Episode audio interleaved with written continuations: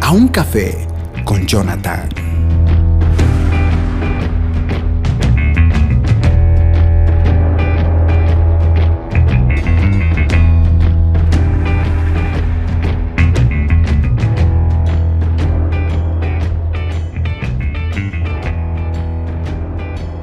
Cordial saludo a todos y bienvenidos. Estamos una vez más aquí en un nuevo mensaje. Saludos a todos. Bienvenidos una vez más aquí a nuestra sección de Un Café. Vamos a comenzar eh, hablándoles de un tema que me pareció bastante interesante tocarlo, porque no cabe duda de que el Espíritu Santo y ese anhelo que tenemos por Él, esa desesperación que deberíamos tener por Él, es base fundamental en la vida de todo cristiano. No, no se necesita ser ni pastor, ni apóstol, ni profeta, ni arcángel para tener la presencia del Espíritu Santo en nuestras vidas. Ojo, que de esto se puede hablar muchísimo, se han escrito muchos libros, pero podemos resumir de que todos tenemos al Espíritu Santo. Dice que nuestro cuerpo es templo del Espíritu Santo, pero que ese Espíritu Santo se manifieste son dos puntos apartes. Acompáñenme, por favor, al libro de Salmos, capítulo 63, verso 1 al 2. Salmo 63, verso 1 al 2, eh, Reina Valera dice, Dios, Dios mío eres tú. De madrugada te buscaré, mi alma tiene sed de ti, mi carne te anhela. En tierra seca y árida donde no hay aguas, para ver tu poder y tu gloria, así como te he mirado en tu santuario. Mi alma tiene sed de ti, mi carne te anhela. El alma, mis estimados, está dividido en tres partes, cuerpo, perdón, eh, emociones, sentimientos y la voluntad.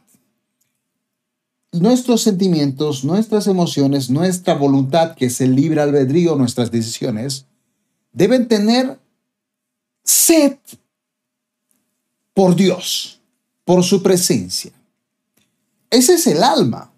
Pero aquí también el versículo dice, mi carne, mi, mi cuerpo, ese sentimiento que hemos sentido, deberíamos anhelarlo. Eso lo dijo el salmista. Y aquí viene el primer punto, mis estimados. Necesitamos con suma urgencia ser llenos del Espíritu Santo. ¿Por, ¿Por, qué utilizo el término necesitamos ser llenos? Porque tengo aquí, por ejemplo, este recipiente para tomar agua. No está lleno, creo que sí, se puede ver, no está completamente lleno. Esto yo lo puedo ir vaciando mientras yo voy bebiendo. Y una vez se acabe, necesito volver a llenarlo para poder utilizarlo.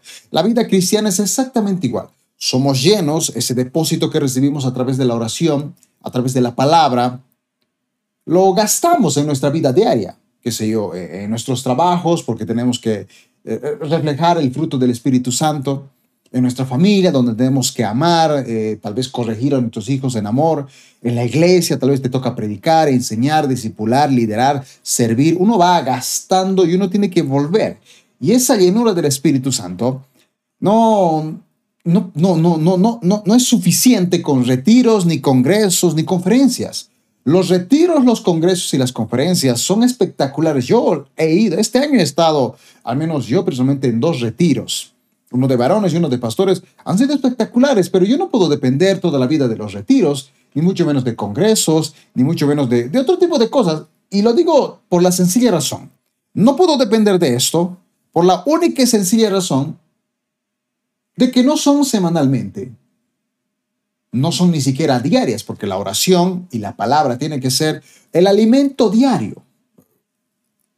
Josué capítulo 1, verso 8 dice, meditarás en la palabra de Dios de día y de noche.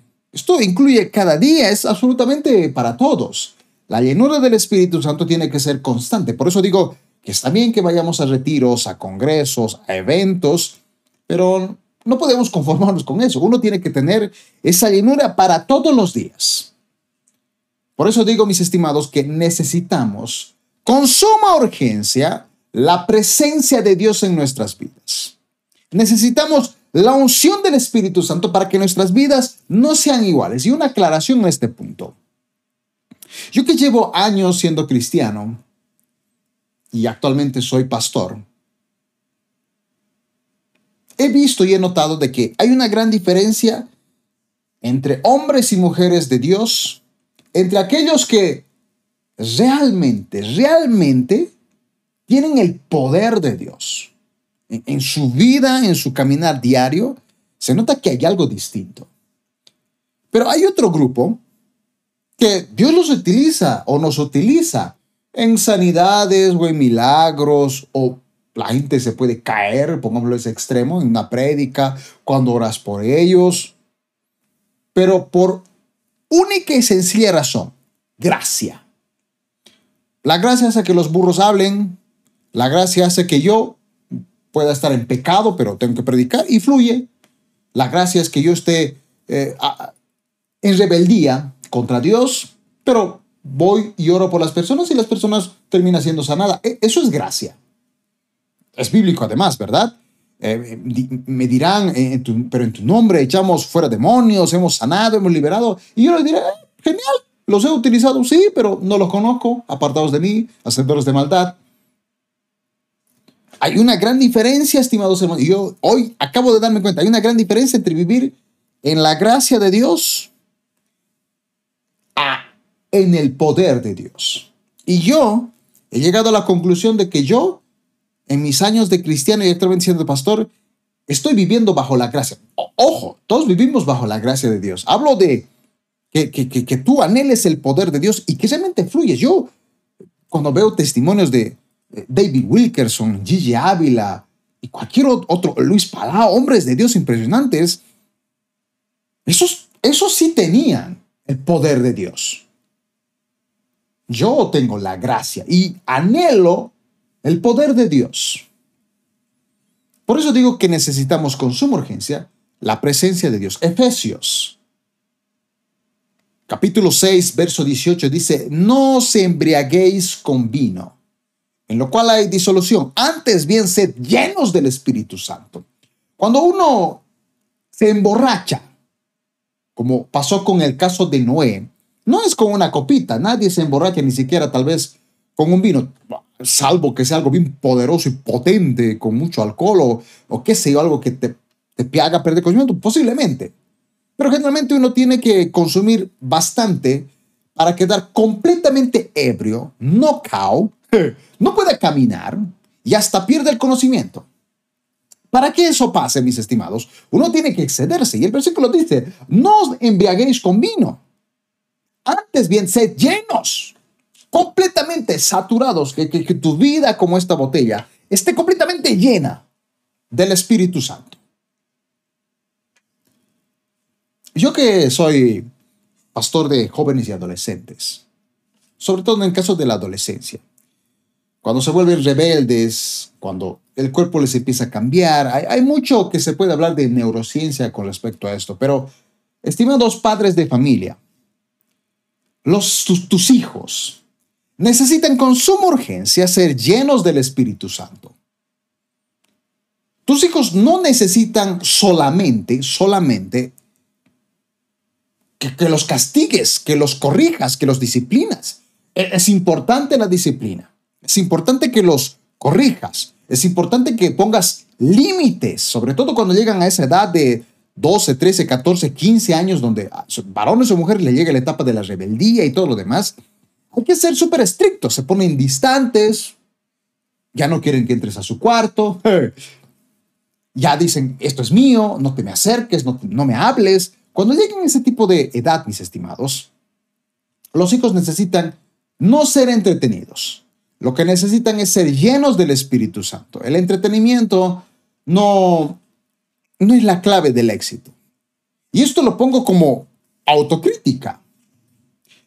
Yo era un adolescente problemático. Mis papás, tal vez no todos los adolescentes tienen papás divorciados o separados, como en mi caso. Mis papás eran separados. Yo era un chico muy problemático.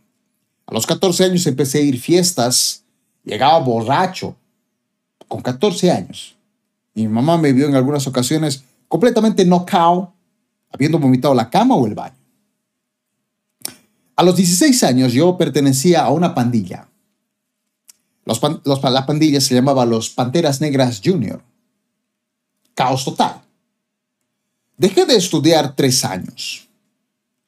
Mi madre me disciplinó, hizo todo lo necesario para que yo volviera al colegio, para que yo dejara de tomar, para que me alejara de, esos malos amigos, de esas malas compañías.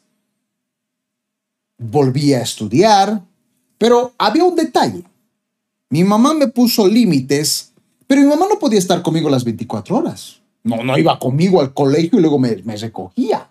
Ella tenía su vida diaria, tenía que trabajar. Así que yo a escondidas, bajo mentiras, tenía una doble vida.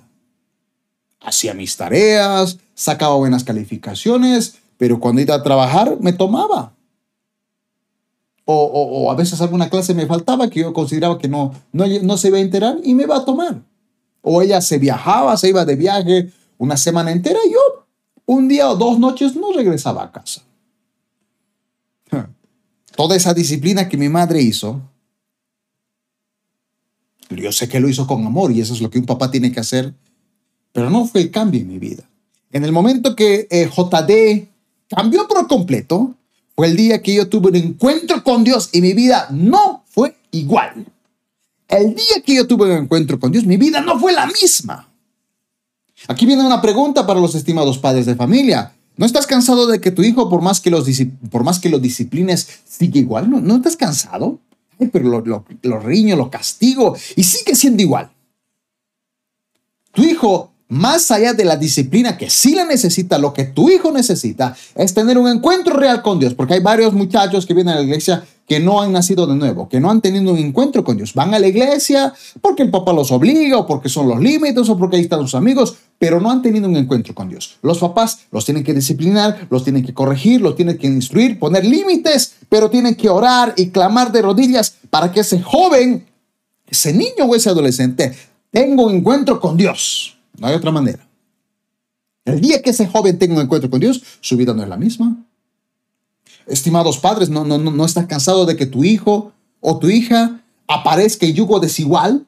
Yo soy pastor, ¿sabes cuántas parejas en ese año me he encontrado? De que están en yugo desigual. Se les ha predicado, se les ha enseñado, pero ellos dicen, no, es que a mí Dios, Dios me entiende, ¿verdad? Dios me entiende. Eh, ¿cómo, ¿Cómo hace un padre para que su hijo no, no salga con un hijo del diablo, porque cualquiera cristiano o cristiana que tiene a Cristo en su corazón, que decide noviar, enamorar con alguien que no es cristiano, con alguien que es un hijo del diablo, tiene serios problemas. No, no, no, es la verdad, mis estimados. Cualquiera que se junta con una persona que no es cristiana, se está juntando con un hijo o una hija del diablo. Primera, Juan capítulo 1, verso 6 lo dice, ¿verdad? Mas a todos los que le recibieron, a los que creen en su nombre, les dio potestad, derecho, autoridad de ser llamados hijos de Dios. Los únicos que tenemos el título de hijos de Dios y los que hemos recibido a Cristo en nuestro corazón. Los demás son creación de Dios, pero hijos de Dios no. Hijos del diablo, sí, porque el príncipe de este mundo es Don Sata, el de los cachos, de los cuernitos, ¿verdad? Así que para que tu hijo no venga con que es que papá, yo sé que no es cristiano, pero quiero estar con él. Para que eso no pase, tu hijo necesita tener un encuentro con Dios, el toque del Espíritu Santo, para que haya una convicción en su vida de que un hijo de Dios no se puede juntar con yugo desigual. Tus hijos necesitan la llenura del Espíritu Santo. Porque nuestra lucha, mis estimados, no es contra carne ni sangre no, no, no, no es física. Nuestra batalla es espiritual. Efesios, capítulo 6, verso 12 dice, porque no tenemos lucha contra sangre ni carne, sino contra principados, contra potestades, contra gobernadores de las tinieblas de este siglo, contra huestes espirituales de maldad en las regiones celestes. Nuestra batalla, nuestra lucha no es física, es espiritual. Así que por más que disciplines a ese joven, lo que tienes que hacer ese joven te puede seguir mintiendo, te puede seguir engañando. ¿Cuántos jóvenes en la iglesia se emborrachan? No, hay que decir las cosas como son. Se emborrachan, van a fiestas, tienen relaciones sexuales y como si nada vienen los domingos o a los eventos más importantes e hipócritamente levantan las manos. Están en nuestra iglesia. ¿Quién los va a cambiar? ¿El pastor? Claro que mis estimados, yo, yo no soy un arcángel. Yo no puedo hacer absolutamente nada. Lo que yo tengo que hacer y lo que los papás tienen que hacer es que cada uno de esos jóvenes tenga un encuentro con Dios urgente. No hay otra manera. Porque nuestra batalla no es carnal, es espiritual. Y de la manera que vencemos en el espíritu es doblando rodillas, clamando y orando y utilizando la palabra para que esos jóvenes tengan un encuentro con Dios. Nunca se me olvidar y lo he contado, creo que en varias ocasiones, un testimonio de un amigo mío llamado Cristian. Cristian, hace muchos años atrás, año 2000, 2005, eh, yo acepté a Cristo en mi corazón a los 18 años de edad, cuando era el año 2006. 2005, un año antes, vino aquí a, a un coliseo donde vivo, grande, un predicador. Y no tengo miedo en decir de qué denominación era el pastor. Porque créame que yo, con los años que llevo de cristiano, nunca voy a creer que como yo soy asambleas de Dios, no, solo los de las asambleas de Dios son hombres de Dios. No. Conozco de distintas iglesias y denominaciones, hasta católicos, que de verdad son hombres de Dios. No todos, pero algunos, aunque sean católicos, realmente son hombres y mujeres de Dios. El, el pastor que vino era adventista, iglesia adventista, los famosos eh, sabatistas, ¿verdad? Los que no, no, no, se reúnen domingo, sino día sábado, día de reposo. No vamos a hablar de esos temas, son dos puntos apartes que no quiero congeniar. Era de la denominación adventista, invitaron a este predicador. Mil disculpas, no recuerdo el nombre del predicador, pero sé quién es, lo he visto alguna ocasión, pero ese fue el único mensaje que escuché de él. Lo veo por redes sociales alguna vez, por alguna foto, publicación, pero no es un pastor que yo. Pero ese hombre sí era un hombre de Dios. En ese evento que era adventista, no había guitarras eléctricas como quizá en algunas de nuestras iglesias pentecostales. No había guitarras eléctricas, no había trompetas, no, no, no escuchabas música de Miel San Marcos ni de Marcos Witt. Era, no sé, tal vez algo parecido a Marcos Vidal o eh, Steve Green, fíjense, así, le estoy hablando de alguien, gente que, que es como que va con un tecladito, rabito, algo así. Ni, ni siquiera llegaba a ese nivel la alabanza de la adoración.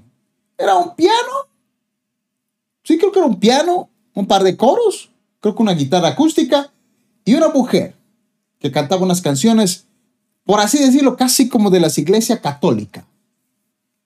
¿No? No, había muchos instrumentos. ¿no?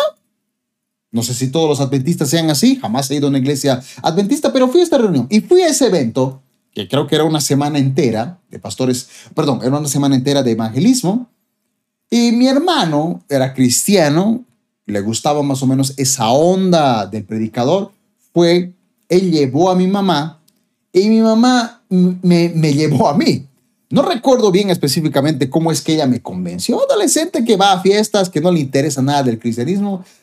Imagino que me dijo algo como te voy a comprar ropa o te voy a llevar a comer. No sé cómo me convenció, pero me convenció. Ya fui. Yo dije, bueno, ya está, es como un culto, seguramente durará una hora y media, dos horas. Ya me aguanto las dos horas por, por, lo que ella me convenció. No sé por qué. Fui. Empezó la alabanza, para mí aburrida, que me gustaba a mí el reggaetón, el rap. Aburrida, pero dije, bueno, ya está, me aguanto por, por el regalo seguramente de mamá. Entró el predicador. A los 15 minutos, que ni me acuerdo el mensaje, algo empezó a suceder. El pastor empezaba a predicar, pero dentro de mí había una convicción de pecado, algo que me decía que debía arrodillarme, arrepentirme, aceptar a Cristo en mi corazón y cambiar de vida. No entendía que esa era la presencia de Dios, pero algo había tocado mi ser. Obviamente, adolescente, orgulloso, como cualquier adolescente, ¿verdad? ¿Qué, qué a estar yo llorando ahí, quebrantando mi mamá? Necesito la presencia. Orgulloso, yo no voy a llorar mirando todo pensando en otra cosa. Pero era obvio que Dios estaba tocando mi vida. No, me llevó y me regaló el regalo yo como si nada hubiera pasado. El día siguiente me encuentro con mi amigo, Cristian. Y le digo a Cristian, ni, me acuerdo cómo lo convencí, no, no, sé, no sé qué le habré dicho, pero le digo, oye, vamos, va a estar genial. La cosa es que él, hace, como era mi amigo, aceptó ir por mí a ese evento. Honestamente lo llevé porque dije, aquí algo pasó. Sentí una convicción, no sabía cómo decirlo, pero me daba ganas de llorar, de arrepentirme. Y yo dije, bueno, si, si eso me pasó a mí, a Cristian, le tiene que pasar a Cristian. yo, igual que yo era pandillero, borracho, hacíamos cosas malas, pero, pero él, debo decir que era tres veces más que yo. E, ese sí, era un hijo del diablo, era un desgraciado. Yo también, pero digo que para que veas que yo era un desgraciado infeliz, este era el triple, más que yo. Así que dije, si a mí me pasó, este pues tiene que tocarlo también. A ver, capaz solo fue una emoción o no sé. Capaz, llevaré a ver si a este le toca. Cristian fue a ese lugar. Cristian, igual, estaba haciendo chacote, estaba hablando, eh, terminó la alabanza. Eh, él, en vez de enfocarse en la alabanza, estaba diciendo, uy, qué chica tan bonita. se fijaba en la chica, aunque no era tan jovencita, pero se fijó en ella, ¿no? No estaba prestando atención. Viene el predicador y él en plena predica me está charlando, conversando, o sea, no estaba yo a, los 10, 15 minutos de prédica, otra vez empecé a sentir eso. No ni recuerdo la prédica, hermanos, pero algo en mi ser empezó. Era, la, era el Espíritu Santo tocando mi vida, convenciéndome de pecado. Pero yo no entendía por qué me daba ganas de llorar. Pero Cristian seguía riendo, seguía clamando. Era como si a él no le, no le pasara absolutamente nada. Y yo dije, bueno, este Cristian, este sí es un hijo del diablo que no siente. Yo, quiero llorar, quiero postrarme, quiero quebrantarme. Este hijo del diablo no siente nada. No, este realmente tiene que irse al infierno. Es obvio que no siente nada. y, me hablaba tanto y hablaba a voz fuerte, a veces se reía de algo. Y la gente decía, muchachos, cállense, están haciendo mucha bulla. Y pues, el pobre Cristian, un poco avergonzado, se callaba, ¿verdad? Aún así trataba de hablarme siempre. El pastor tenía un reloj, no, no sé si era un Rolex, pero era un reloj bonito, medio doradito. Y, y, no sé por qué la cámara empezó a enfocar a su reloj por alguna razón. Y Cristian decía, oye, mira ese reloj, wow, qué genial, yo quiero tener ese reloj. Y bueno, completamente distraído, ¿no? Yo, yo decía, bueno, ya, ¿para qué le traje? Ya, pero no importa ya. De repente, no sé qué pasó, Cristian cerró la boca, se cayó. Y como por cinco minutos dejó de hablar, no, no, no sé por qué. Pero dejó de hablar y estaba mirando al predicador. Yo dije, mm, qué raro. Tal vez seremos escuchar al predicador. Miró al predicador. Y después de cinco minutos, ya para la predica habrá tenido tal vez 25 minutos, Cristian empezó a llorar como un bebé. No, no, no, no un lloriqueo de mm, mm, lagrimitas y agarrar su papel. No, no, no. Literalmente un, un, un, un, lloro, un dolor, como si se le hubiese muerto un familiar como si le hubieran cortado un brazo así. ¡Ay! ¿Qué me pasa? llorando y gritando y, la gente asustada. Y yo decía, como que, ok, ya cálmate, ya me estás avergonzando. ¿Qué, te está pasando? ¿Cómo puedes llorar de esa manera tan, tan fuerte? Estaba llorando y obviamente era la presencia de Dios, pero yo exacto no, no entendía qué estaba pasando. El, pastor dice, hay alguien que quiere aceptar a Cristo en mi corazón. Cristian, contra todos los pronósticos, salió corriendo. O sea, yo, yo, yo sentía la comisión de pecado, pero era como que, bueno, mi orgullo. ¿qué? No, Cristian salió corriendo. aceptó a Cristo en su corazón. Yo bajé y otra vez aceptó a Cristo en su corazón. Dijo, ¿alguien quiere bautizarse? Cristian, adventista la iglesia, salió. Afirma, es, ese hombre habrá sido adventista, lo que quieras, pero era un hombre de Dios. Había la presencia de Dios en ese lugar que nos convenció de pecado. Cristian aceptó bautizarse. Oh, mis estimados, si algo estoy convencido es que tú, yo, seas pastor o no seas pastor, lo que nosotros necesitamos en nuestros ministerios, en nuestras familias, en nuestros trabajos, es la presencia de Dios que convenza de pecado. Cuando el joven tiene un encuentro con Dios, su vida no es igual. Yo, mis estimados, el día que, por le digo, mi, mi mamá me corregía, pero yo tenía una doble vida. Seguía fumando, seguía tomando, seguía drogándome, seguía yendo a las discotecas a ocultas. A veces mi mamá se enteraba, a veces no. Pero el día que dejé de hacer todo eso y, y, el mundo se convirtió en una basura, como dijo el apóstol Pablo, fue cuando tuve un encuentro con Dios, cuando algo en mi ser había cambiado. El Espíritu Santo cambió mi vida, entró dentro de mi ser y mi espíritu, mi alma tenía sed de él, mi carne lo anhelaba. Salmo 27.4 dice, Dios mío, solo una cosa te pido, solo una cosa deseo. Déjame vivir en tu templo todos los días de mi vida para contemplar tu hermosura y buscarte en oración. ¿A los jóvenes no les gusta orar? ¿A quiénes les gusta orar? Y los que han tenido un encuentro con Dios que su vida no fue igual, mis estimados. Necesitamos que nuestros jóvenes sean llenos del Espíritu Santo. Yo clamo, por eso insisto, mis estimados, yo estoy convencido de que en estos años que llevo de cristiano, que Dios me ha utilizado en mensajes, en prédicas, y hasta gente se ha sanado porque he orado por esa persona, o se han caído, o han sido llenos del Espíritu Santo, ha sido gracia. Yo necesito urgentemente el poder de la presencia de Dios. Y en estos años, eh, años, en este tiempo que llevo de pastor, 10 meses, básicamente comencé en enero de este 2022,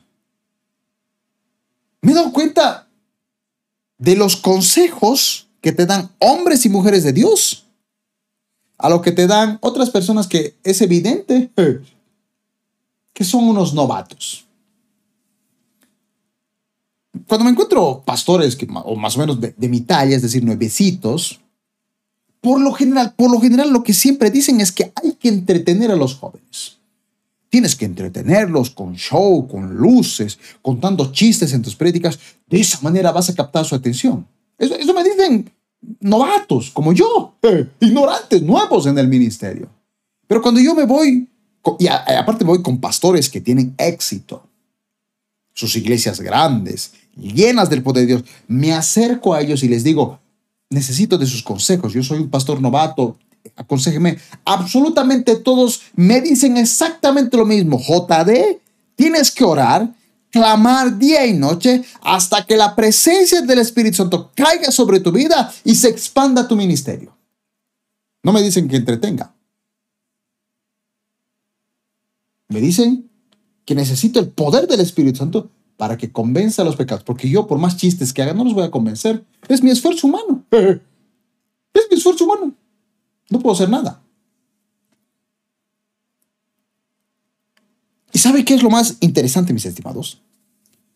Es que yo en estos meses que soy pastor me he dado cuenta que la gente, por alguna curiosa razón, piensa que los pastores no tenemos problemas. No, como los pastores llegamos puntual, al menos yo siempre he llegado puntual, no, siempre están todos los cultos, y, y, a veces sonrío, estoy feliz, o les digo, ánimo, levántense, me, he dado cuenta que la gente piensa que los pastores no tenemos problemas.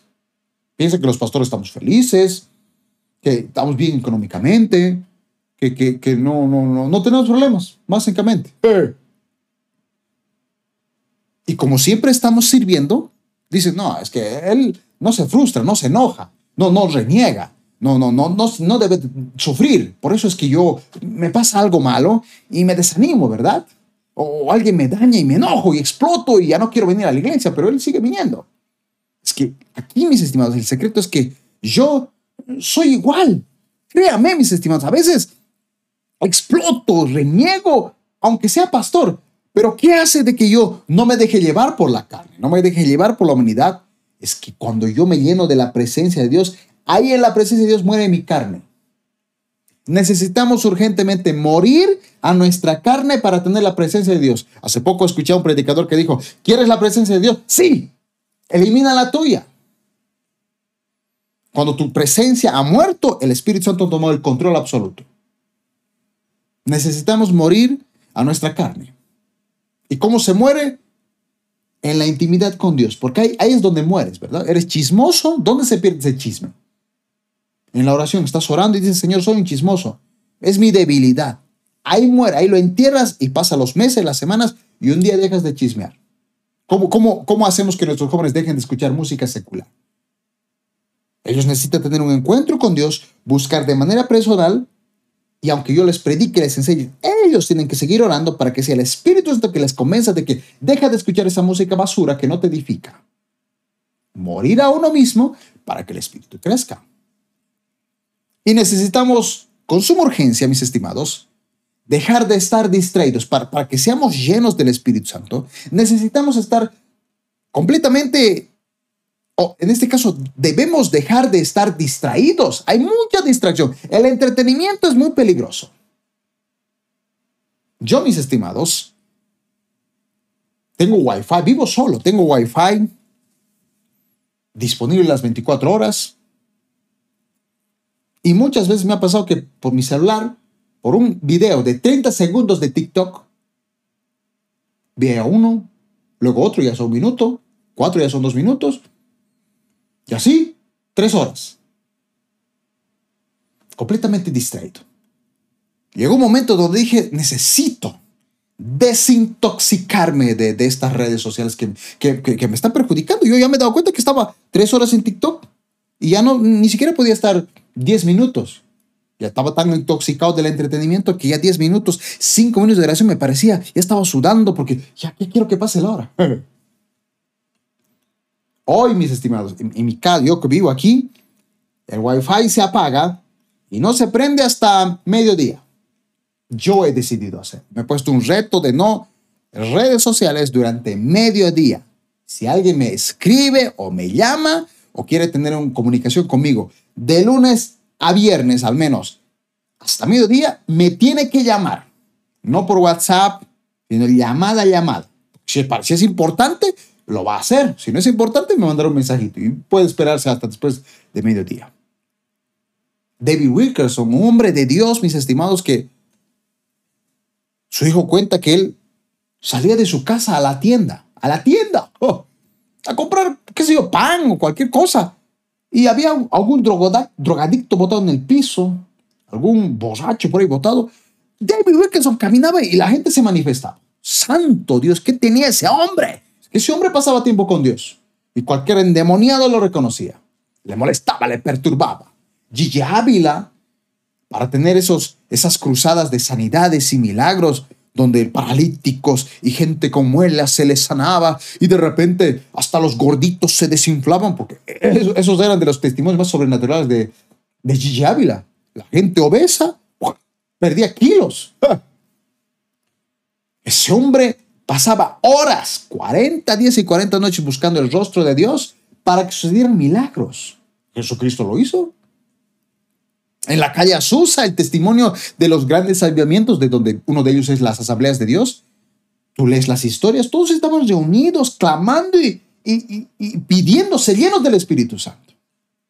Necesitamos, como iglesia, como familia, ser llenos del Espíritu Santo con suma urgencia.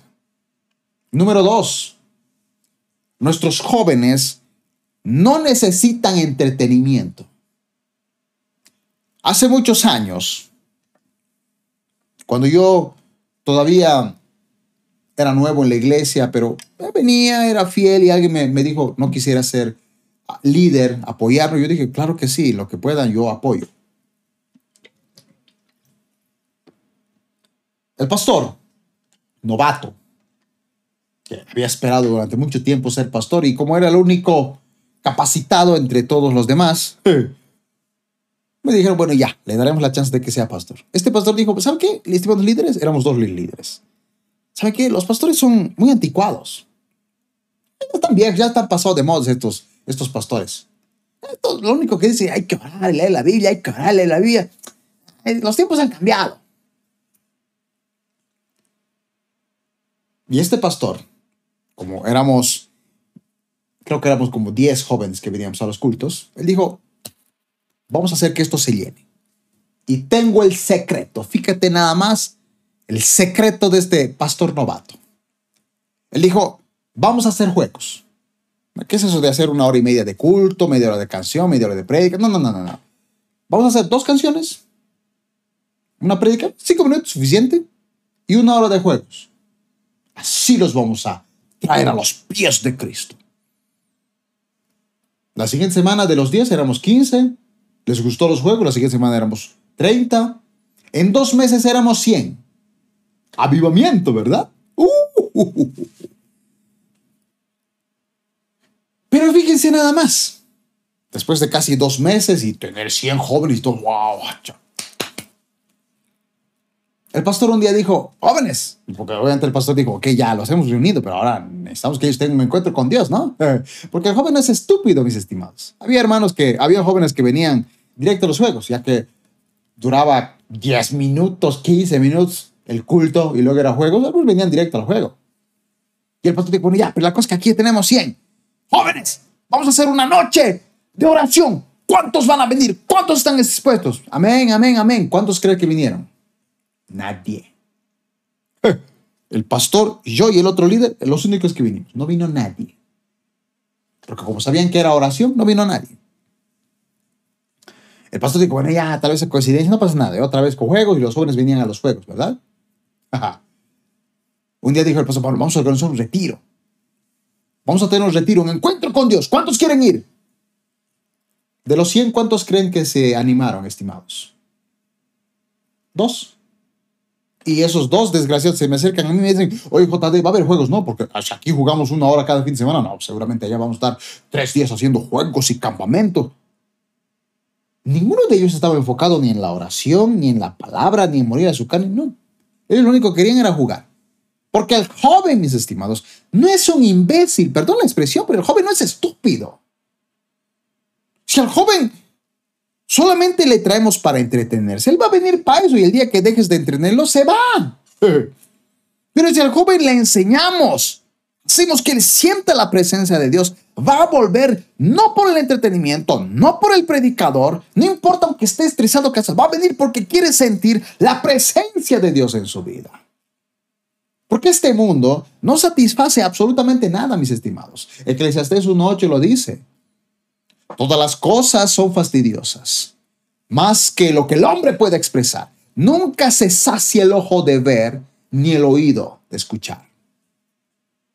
En otra versión, Eclesiastés 1.8, NTV dice, todo es tan tedioso, imposible de describir. No importa cuánto veamos, nunca quedamos satisfechos. No importa cuánto digamos, nada nos deja contentos. Es la verdad, mis estimados sale una película de Marvel exitosa, eh, quiere otra. Y cuando salga otra película de Marvel, va a querer otra. Porque quiere satisfacerse. Nada nos llena en esta vida. Estamos con esa, como la mujer samaritana antes del encuentro de Jesús, estaba con varios hombres y hasta con el que estaba ni siquiera se había casado. Nada la satisfacía. Las películas son buenas, pero todos queremos siempre una película que supere la secuela o nos recepcionamos y la criticamos, ¿verdad? Aunque no seamos los directores de esa película. La primera temporada de una serie es espectacular, pero queremos la segunda temporada y, esperamos que sea buena.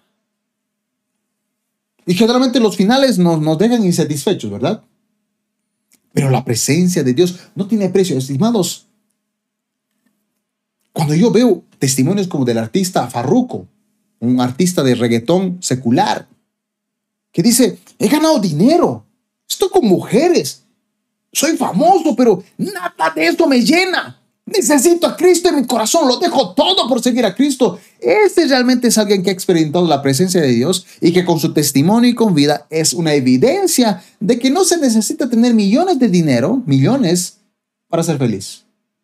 Porque él los tuvo y no lo es. Necesita la presencia de Dios. Héctor el Father, actualmente conocido como el pastor Héctor Delgado, dejó el reggaetón, la música, hermana, toda esa fama, todo ese dinero lo dejó con el único hecho de servir a Dios, porque eso es lo que lo llena. Ese vacío no se llena ni con mujeres, ni con dinero, ni con fama. Hay gente que dice, no, si yo ganara dinero o ganara 3 mil dólares cada mes sería feliz. No, mentira. No necesitas más dinero para ser feliz. Lo que necesitas y lo que yo necesito, lo que todos necesitamos es la presencia de Dios. Eso es lo único que nos llena. Mis estimados, Dios no cambia. Pero los métodos y el tiempo cambia. Dios no cambia, pero las generaciones van cambiando. Y si algo yo puedo decir con orgullo es que el día que me pusieron a mí de pastor de jóvenes y adolescentes, el año pasado, antes de que eso pasara, Dios me dijo muy claramente el por qué yo iba a ser pastor.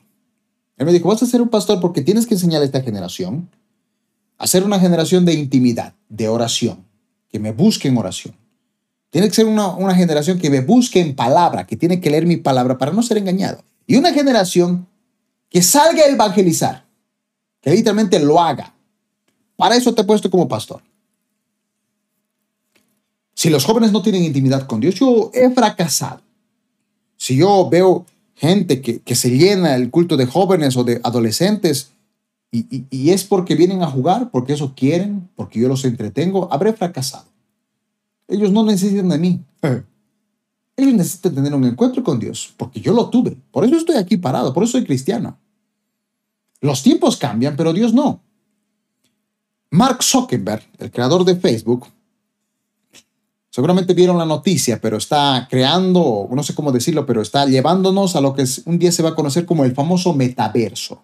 El famoso metaverso es que tú vas a estar aparentemente aquí como yo, sentado, con unas gafas virtuales, y vas a vivir en una realidad virtual. A través de esa realidad virtual vas a poder comprar, vas a poder trabajar, vas a poder comunicarte con cualquier persona de manera virtual. Ya no hace falta que tú salgas de tu casa, tal vez solamente para comer, pero todo lo demás va a ser de manera virtual, una realidad virtual, el famoso metaverso. Lo está planeando Facebook, creo que Microsoft y no sé qué empresas más. Aparentemente de aquí a unos 15, 20, tal vez 50 años, esa sea nuestra nueva realidad. En Estados Unidos hay una famosa iglesia, la famosa iglesia llamada la Iglesia del Metaverso. ¿Y sabe qué? Yo no sé si estemos, si lleguemos a eso, no lo sé. Pero si de algo puedo estar seguro es que los tiempos cambian.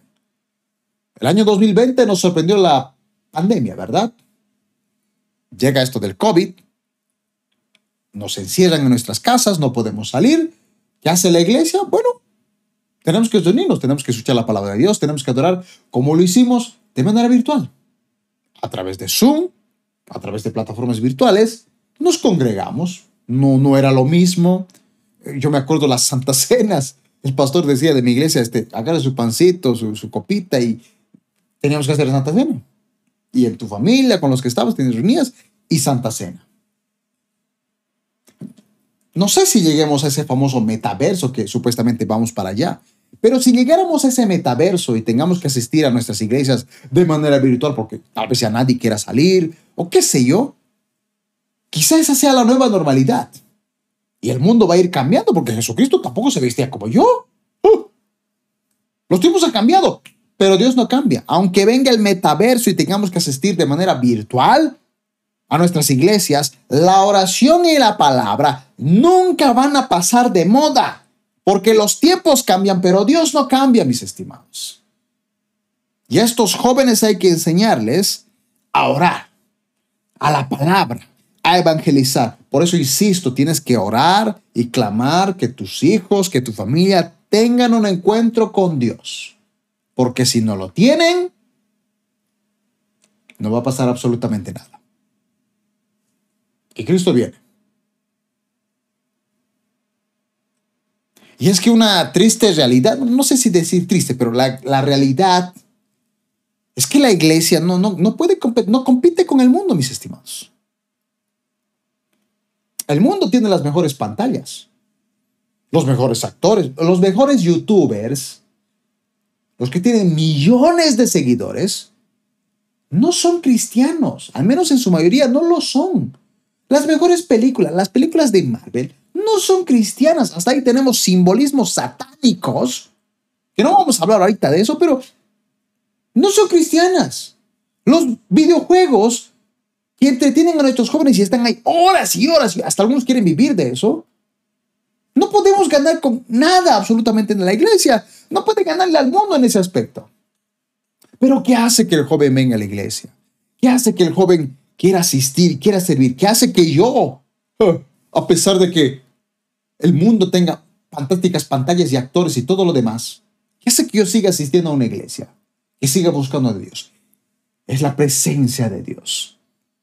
El día que el joven siente la presencia de Dios, ninguna película de Marvel, ni, ni doramas, ni cadramas, ni cualquier cosa lo va a apartar de los caminos porque ese joven sabe que la presencia de Dios solo se siente en la casa de Dios, no en el mundo. Marvel saca películas espectaculares, y se acabó. Pero la presencia de Dios solo la sentimos cuando buscamos de Él, su rostro, y eso es lo que necesitamos. La magia no supera la verdad. Hace un par de años atrás, Pastor Dante Gebel pagó todos los tickets, todas las entradas de Disneyland. Hay mucha gente que daría lo que sea por estar en Disneyland, aunque sea una vez en su vida, abrazar al, ratón Mickey, ¿verdad? A Pluto, a Donald. El pastor Dante Gebel entró a Disneyland. Pueden estar a favor, en contra, eso ahorita no interesa. Pero el pastor, en medio de ese espectáculo, da una pequeña reflexión. Y esa reflexión era la siguiente. A las personas que venían, ustedes personas que vienen acá, pagan por estar aquí, en Disneyland. Hay fuegos artificiales, hay buena comida, buenas fotos, Es algo alucinante lo que se hace aquí en Disneyland. Pero mañana vas a volver a, tu trabajo y no va a cambiar nada. Aunque hayas venido aquí a Disneyland, nada va a cambiar de tu trabajo. Seguirás teniendo los mismos problemas, seguirás teniendo la misma familia, los mismos hijos que te hacen renegar, el mismo empleo que no te gusta, el mismo estrés, la misma frustración. Todo volverá a ser realidad. Aquí vas a venir a entretenerte, pero mañana vas a volver a esa triste realidad que no va a cambiar. Pero te vengo a decir una cosa. Necesitas a Cristo en tu corazón. Porque cuando tienes a Cristo en tu corazón, aunque tengas problemas, no estás solo, estás feliz. Aunque no tengas trabajo, estás alegre, contento y hasta Dios te puede ayudar o conseguir un mejor empleo. La magia no supera la verdad. Este show es genial, pero necesitas a Cristo. Esa es la verdad. Mis estimados, aunque estén a favor y en contra de lo que ha hecho el pastor Dante Gebel, no cabe duda que lo que dijo era cierto. Y vaya que tenemos problemas como cualquier persona. A veces un familiar se muere, pasa. ¿Cuántas personas han muerto por la pandemia? pasa siendo cristianos. Esa es la realidad.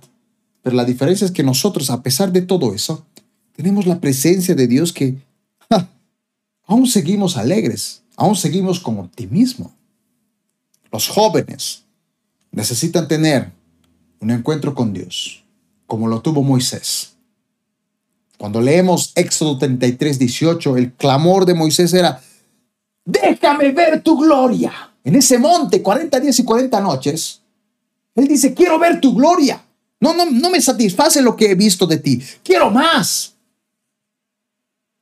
¿Qué, qué, hizo que él quisiera estar ahí? Sin comer, sin beber, 40 días y 40 noches. ¡Wow!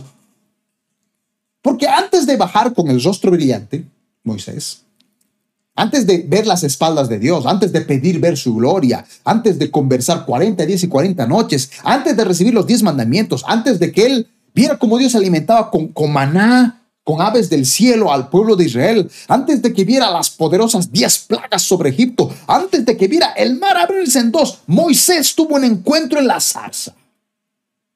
Tú y yo necesitamos un encuentro con la zarza, un encuentro con Dios para ver el poder sobrenatural de Dios en nuestras vidas, en nuestra familia, en todo alrededor, y después decir, quiero más, quiero más, porque cuando pruebas de Dios es como una droga. Perdón la expresión, pero es así. Cuando pruebas de Dios es como una droga, te vuelves adicto y quieres más. Así como cuando miras un video de TikTok y quieres uno, y quieres otro, y, sigues a un youtuber, quieres ver otro video y otro video y otro video. Así es la presencia de Dios. Quieres más, no te satisfaces, quieres orar, quieres seguir clamando. Eso es lo que necesitamos. La presencia de Dios.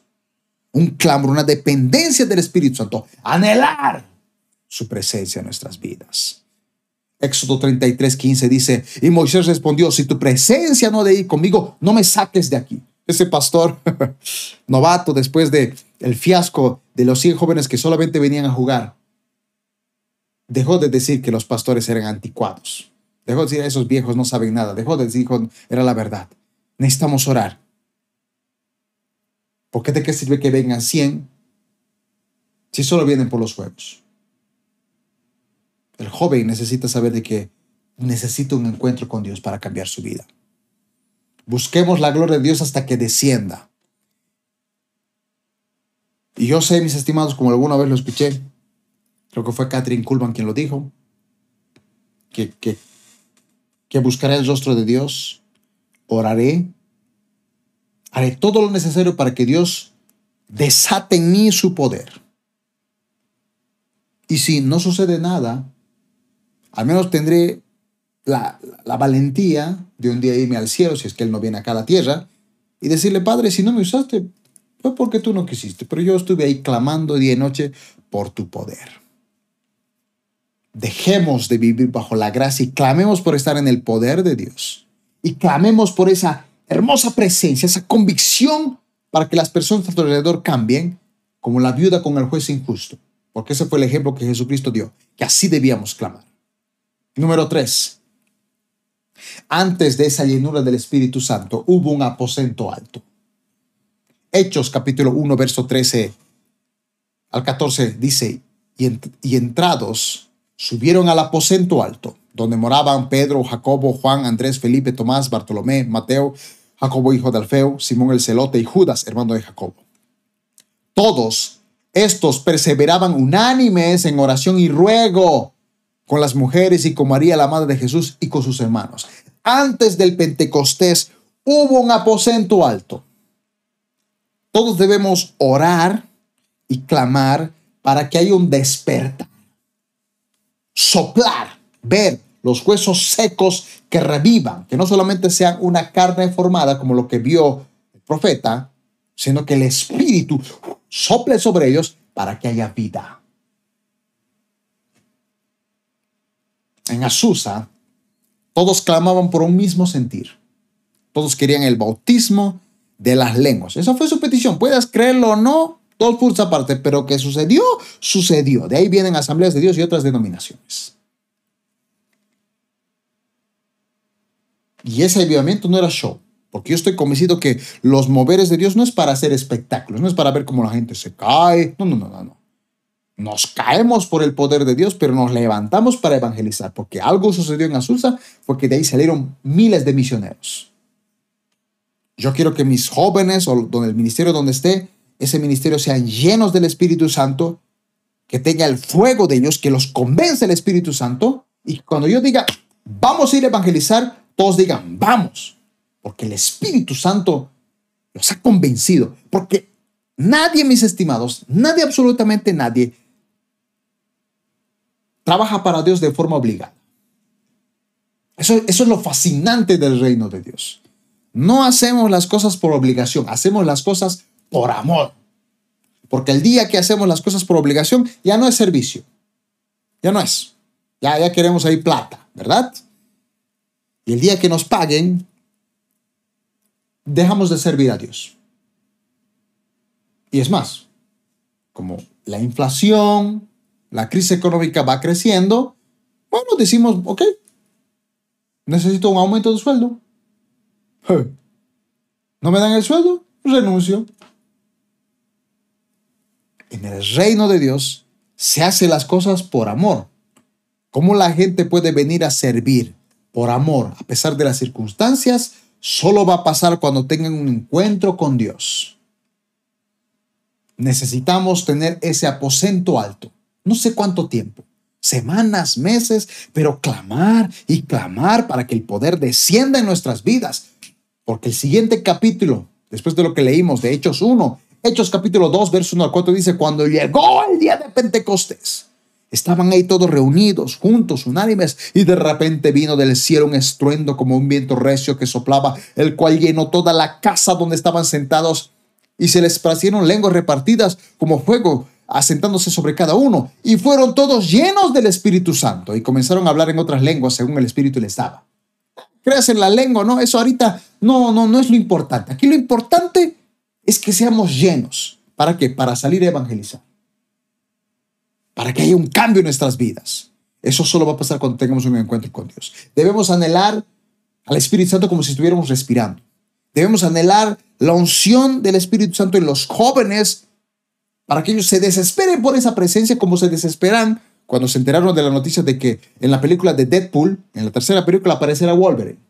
Y la gente dijo, ¡Oh, va a aparecer Wolverine en Deadpool. Así necesitamos gente que se desespere por la presencia de Dios. Eso va a pasar cuando lo sientan, cuando lo palpen, cuando lo toquen.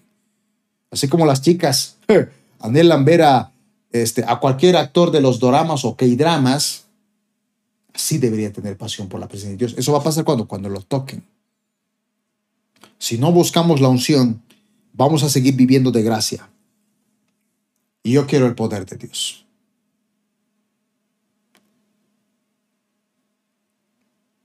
David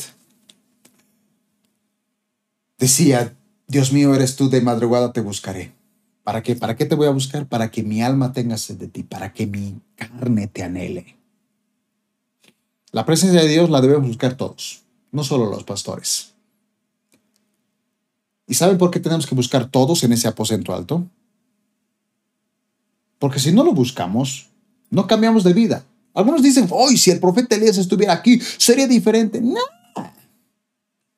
Cuando Dios levantó a Elías, insultó a los profetas de Baal, pero había un Acab que aunque vio el poder de Dios, vio fuego caer del cielo, seguía con esa Jezabel. Porque la presencia de Dios, mis estimados, produce dos cosas. O te acerca a ella o te aleja. Cuando la presencia de Dios está en un lugar, la persona decide o me acerco o me alejo, porque si no te acercas, te alejas. Acá vio el poder de Dios, pero seguía con esa Jezabel, aunque vio el poder sobrenatural de Dios. David fue un hombre conforme al corazón de Dios, no por ser perfecto. Quítense esa idea de la cabeza de que los pastores no nos equivocamos. Nos equivocamos, fallamos. Pero ¿qué hace que a pesar de los errores sigamos? La constante oración. David era un hombre conforme al corazón de Dios, no porque nunca pecara, sino porque a pesar de que pecaba, buscaba el rostro de Dios todos los días, en las victorias o en las derrotas. Jesús, mis estimados, solo tuvo 11 discípulos, ahí podemos incluir al apóstol Pablo, para impactar al mundo. A veces creemos que necesitamos tener una iglesia grande para impactar tu ciudad. No. A veces tal vez con cinco ya puedes impactar, pero cinco llenos del poder de Dios. Tres años de ministerio de Jesús, sin televisión, sin redes sociales, sin escribir un libro, impacto global y mundial hasta el día de hoy, porque Él fue lleno del Espíritu Santo en el desierto y volvió en el poder. Yo quiero el poder. Y decir como el salmista, una sola cosa pido, solo una cosa deseo Déjame vivir en, tu templo todos los días de mi vida para contemplar tu hermosura y buscarte en oración. Estimados hermanos, como dice Efesios 6:18, no necesitamos embriagarnos con vino. Debemos ser llenos del Espíritu Santo. Clamemos como David. Mi alma tiene sed de ti, estas emociones, estos sentimientos, mis decisiones tienen hambre de ti, tienen sed de ti, tengo sed, quiero más. Mi carne, mi cuerpo. Eh, eh, no, yo no sé tú, mi estimado hermano, pero cuando ese predicador vino, la presencia de Dios estaba en ese lugar. He ido a retiros donde he visto que la presencia de Dios se siente y, y, mi carne lo desea porque empiezo a llorar o empiezo a temblar o me quebranto y me caigo al piso por el poder de Dios. Yo quiero sentir eso porque lo anhelo a Él más que las redes sociales, más que cualquier otra cosa. Y cuando tienes ese encuentro con Dios en la zarza, ¡ah! dices, Dios, ahora quiero ver tu gloria, pero vas a morir si me ves. Igual no importa, quiero verte, quiero más. Porque si tu presencia no ha de ir conmigo, no me saques de aquí. Amados, con mucha humildad les digo, no sé si alguien se puede desanimar, pero al menos yo hoy, que grabo este mensaje, octubre del 2022, estoy convencido que estoy viviendo bajo la gracia de Dios. Pero quiero su poder. Y lo voy a tener cuando lo quiera a Él. Porque no buscamos al ungido, buscamos, no buscamos la unción, buscamos al ungido. No buscamos el poder, buscamos al poderoso. Quiero tener hambre y sed. Quiero más. Quiero apasionarme más. Hay gente, y me incluyo, que nos desesperamos por ganar más dinero, trabajamos más tiempo. Ojalá si fuéramos, necesitamos con suma urgencia la presencia de Dios. No podemos competir con el mundo, necesitamos con suma urgencia la presencia de Dios. Yo necesito que, que en mi casa, en mi trabajo, la gente sienta la convicción de pecado, no por, por mi talento humano, porque no necesitamos talentos. Necesitamos ser hambrientos por la presencia de Dios y suficiente. Porque si no hay, si el, pueblo no canta, Jesucristo lo digo, las piedras lo harán. las piedras. Si el profeta no quiere hacer caso, Dios utiliza un burro, una burra para que hable. Les animo, mis estimados hermanos y hermanas, les desafío a que juntos anhelemos más de la presencia de Dios. No hay otro secreto, no, es no es un libro con siete pasos del éxito. Ni siquiera este mensaje es suficiente. Sé que te ha bendecido, te ha edificado, pero ahora tú tienes que ir a tu cuarto privado a buscar el rostro de Dios de día y de noche para que caiga el poder. No puedes depender del ministerio de intercesión de tu iglesia. No puedes depender de la oración de algunos hermanos. Necesitamos cada uno buscar el poder de Dios y ser utilizados y cambiar esta generación intoxicada de entretenimiento. No podemos entretenerlos más de lo que el mundo ya los ha entretenido. Les podemos dar lo que el mundo jamás les va a dar. La presencia de Dios. Ese joven, ese niño, ese adulto, esa familia, esas personas de la tercera edad que tienen un encuentro Jesús, que sienten su presencia, lo van a buscar una y otra vez hasta satisfacer su carne, su alma, como dijo el salmista.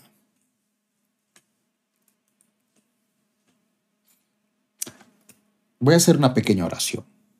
Te voy a pedir que Dios, ambos, a ti a mí y a todos, nos dé hambre de su presencia. Que sea lo primero que pensemos al despertar y lo último al dormirnos. Espíritu Santo, te pedimos que puedas traer convicción a nuestras vidas. Danos más hambre y sed de tu palabra.